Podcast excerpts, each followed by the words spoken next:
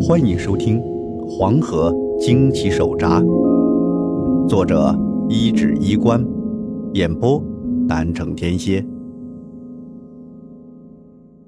第四章，三个怪人。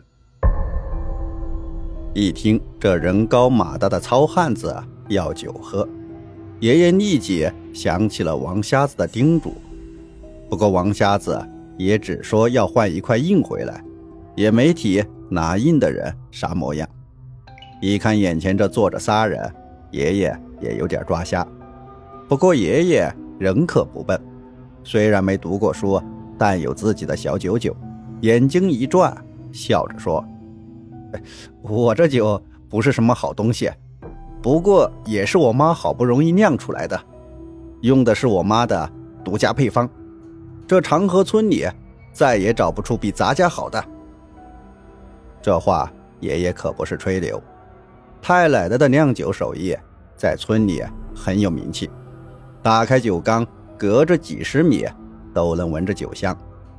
那糙汉子听他这么说，馋虫早就被勾起来了，连忙说：“哎，老小子，俺也不白要你的，你把那壶酒给俺，俺送你一头大野猪。”嘿，这还真是个猎户。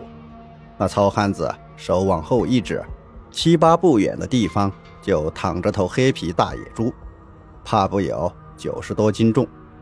那年头吃猪肉可是个很奢侈的事，一年到头吃不到几回，能弄点猪油抹锅里炒点青菜都算个荤腥。爷爷一听，还真有些嘴馋，但心里……还是记得王瞎子的话，自己这一壶酒可牵扯着隔离区里五十多口人呢。嗯，不成不成，我这酒不换野猪。爷爷违心的把头摇了摇，拒绝了换一头大野猪的好事。那糙汉子一看，脸也黑了黑，但也没勉强，哼了声坐了回去。爷爷一看他没了下文，心里也咕噜。莫不是这人吧？硬呢？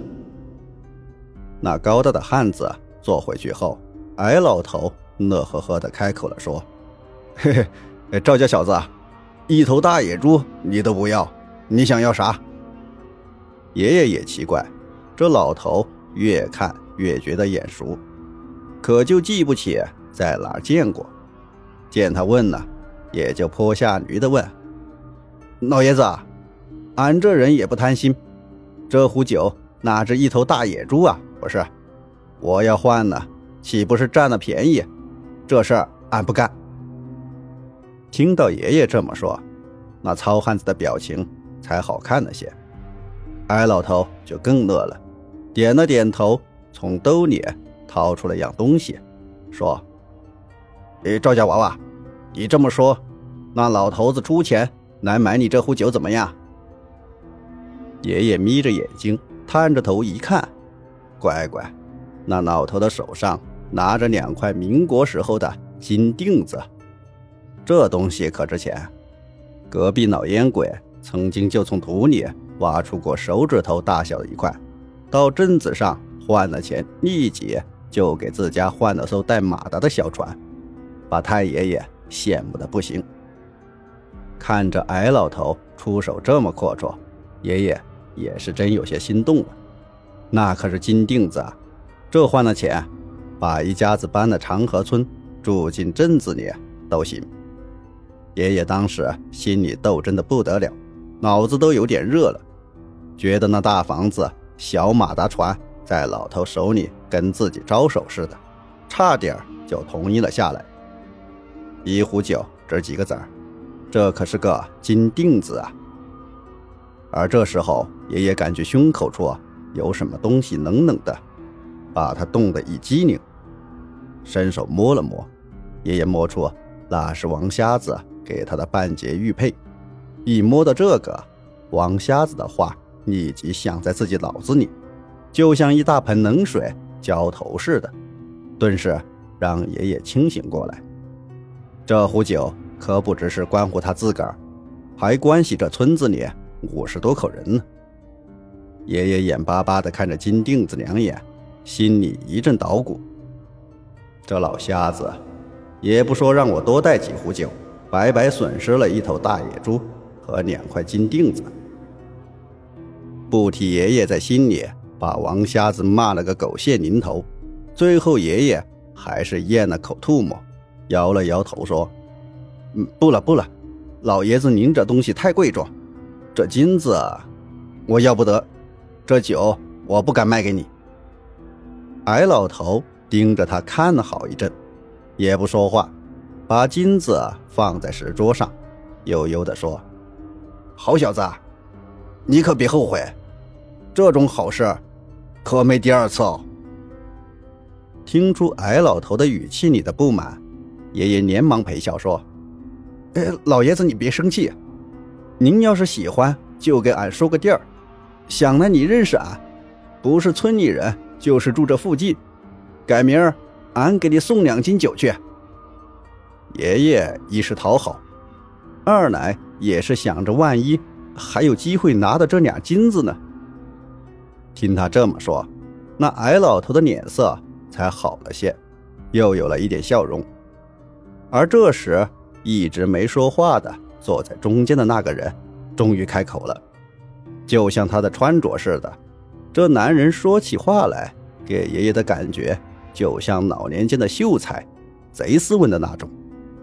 哈哈，你这人倒也奇怪，给你肉你不要。给你钱你不换，你这一壶酒，莫非是什么宝贝儿，值得你这么珍视？爷爷终于等到这人说话，自己的酒也醒了大半，眼睛一转，也对着笑脸说：“ 哪能是什么宝贝，就是家里老娘酿的一壶老酒。那你不要钱，不要肉。”是想要什么？那穿缎子的男人问。我倒是也想要这壶酒，可惜我身无分文，又无猎户的力气能猎来野猪，实在是可惜呀。听到这人这么说，爷爷也有点急了。这三人就剩这人了，要是他身上也没印，自己岂不是白来了？哎，这位爷，我不要钱也不要肉，就喜欢些稀奇古怪的东西。您身上有啥？兴许我感兴趣。爷爷抱着一丝希望问。那男人眉眼带笑地说：“随身无长物，唯有乌黑铁印一方。乌黑铁印，嘿，这不就着了吗？”爷爷一听到那四个字，顿时是眉飞色舞，急忙喊道：“哎，俺就要那个，俺跟你换。”一着急一上火，爷爷还往前多走了两步。矮老头和粗汉子同时看了他一眼，数落说：“你这小子莫不是有病？给钱不要，给肉也不要，要块破铁疙瘩，拿去熔了也卖不了一斤废铁。”还不如跟我们交换呢。那玉面长须的男人也点头说：“确实，我这方乌黑铁叶一文不值，你不再考虑考虑？”虽然三人说的情真意切，但爷爷已经下了决定，铁了心。我爷爷这人也有股子牛劲，认准一件事就是吃了秤砣，铁了心。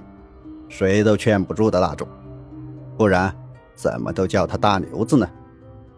这会儿他满脑子都是救人这两字，对野猪金子是看也不看一眼，把酒壶往桌上一放，很坚定地说：“俺就要你的铁印，别的俺啥也都不要。”三个人相互对视一眼，忽然都是一笑。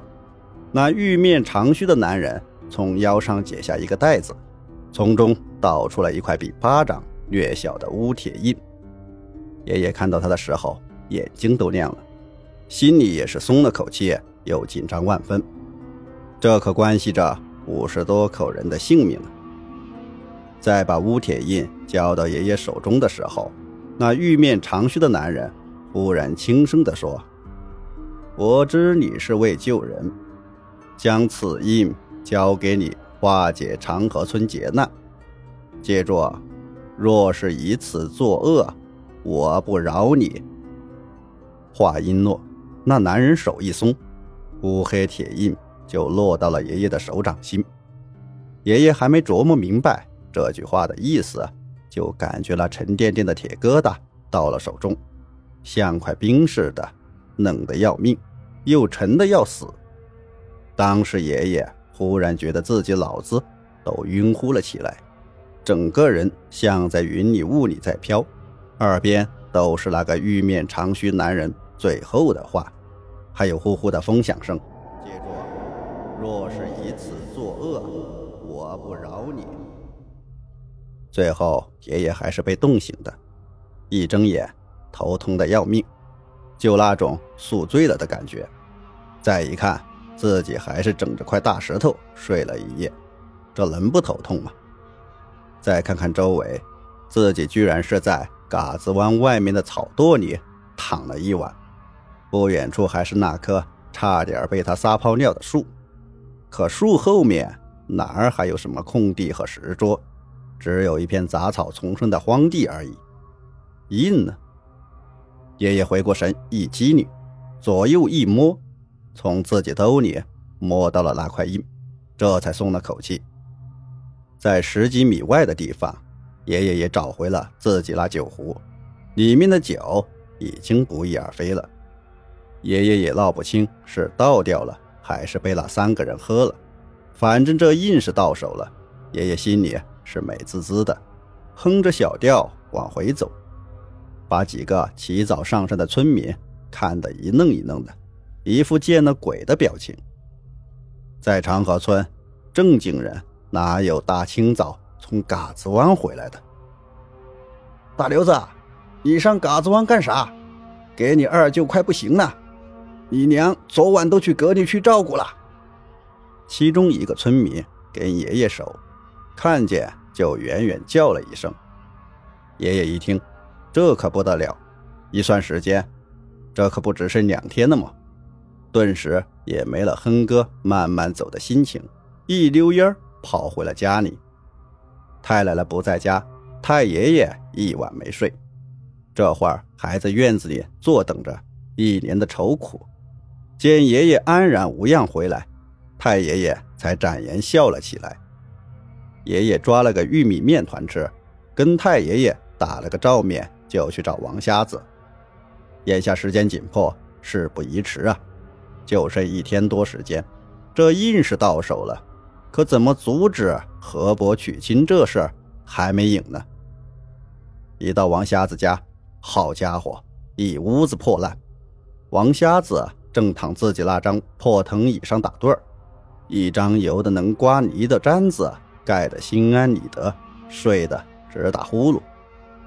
爷爷一看，气不打一处来，心说：“老子在那斗智斗勇，你这老王八蛋睡得挺瓷实啊。”不过还没等爷爷上去搞破坏，王瞎子自己就从躺椅上弹了起来，火烧屁股似的。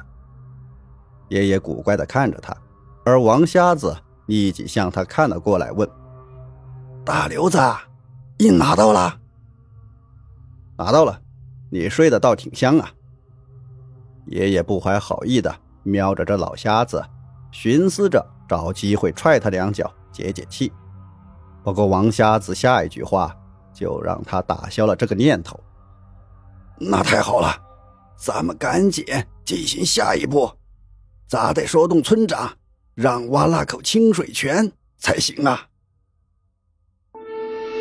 本集播讲完毕，欢迎订阅，下集更加精彩。